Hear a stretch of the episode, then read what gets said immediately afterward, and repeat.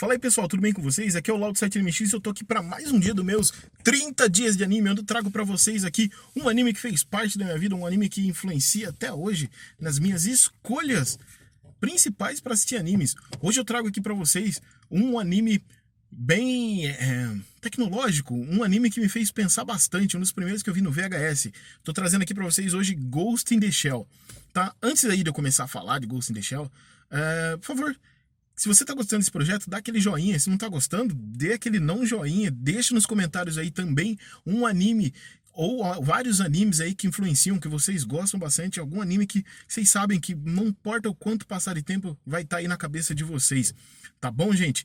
Bom, começando aqui, Ghost in the Shell, é, meu primeiro contato com anime foi em 98, 99, mais ou menos. O anime originalmente saiu em 95 no Japão mas só em 98, 99, quando ele saiu em VHS no Brasil. VHS, hein, gente? Tirando aí o mofinho do, do armário, o mofinho do guarda-roupa.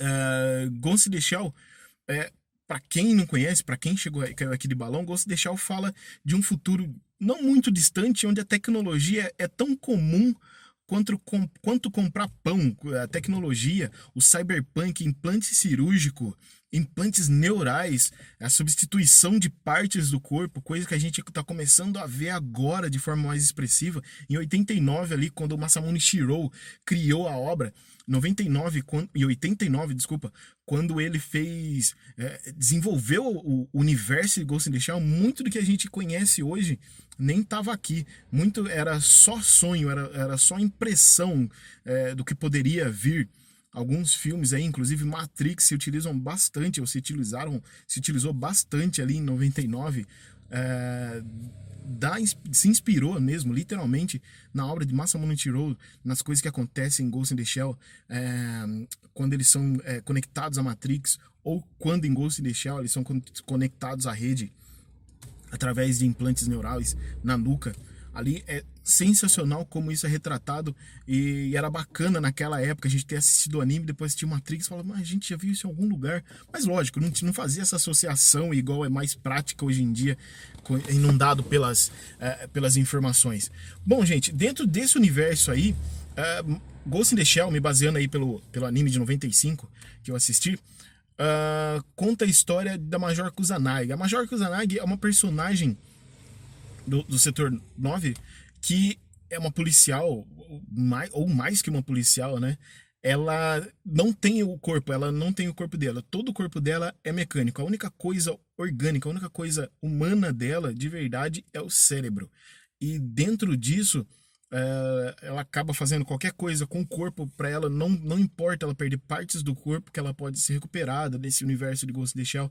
Ela tem aí é, uma coisa que é interessante, um acesso especial, uma coisa que, em teoria, ninguém sabe aí por que, que ela tem esse, é, esse contato. O corpo dela é o mais perfeito é, até, até então, até o momento no, no, no anime de Ghost in the Shell esse tratamento, esse mistério em volta dela, da Major, o porquê que ela é, tem essa atenção, o porquê que é, é, só ela tem esse, esse poderio, é uma coisa que fica muito interessante no decorrer do anime, que cada vez mais entrega mais e vai crescendo a história. O universo de Ghost in the Shell, para vocês terem ideia, é, ele é tão complexo, ele é tão intenso, que o Masamune Shirou criou mangás é, ou uh, guias, né? É, é guide, guidebook, né? Que são aqueles guias, livros de guia para você entender o que são as ferramentas, quem são os personagens, por que, que eles têm aquelas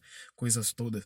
Bom, dentro de tudo isso, a Major, a Kusanagi em si, ela tem muita dificuldade. O próprio Ghost in the Shell aí, que você começa a entender por que o título Ghost in the Shell.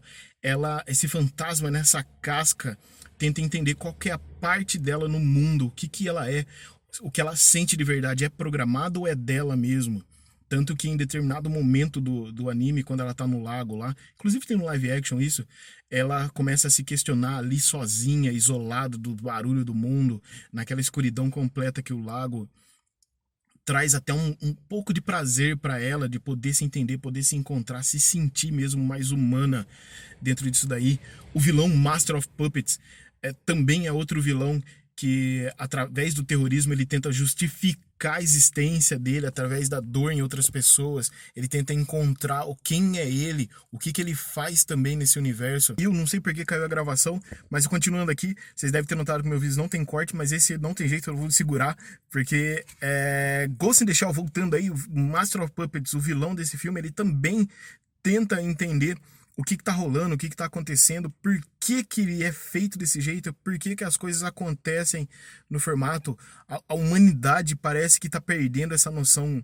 É, isso, a, a, humanidade das pessoas está desaparecendo junto com esse implante cirúrgico. É, essa coisa de poder viver para sempre em Ghost in the Shell é um negócio é, que acontece sempre. Você pode notar até que é, nas outras produções de Ghost in the Shell, os outros animes de Ghost in the Shell, tem muito disso. É, os terroristas é, cibernéticos, os vilões, muitas vezes se encontram nesse dilema: o que é a vida? Qual que é o meu lugar em tudo isso? Qual que é o meu lugar? O que, que eu tenho que fazer? É, lógico que tem alguns, vários, que estão lá por muito prazer, para provar que a existência dele é superior, é maior que a de outros e outros simplesmente porque não sabem o que está acontecendo, não sabem de verdade o que está fazendo ali.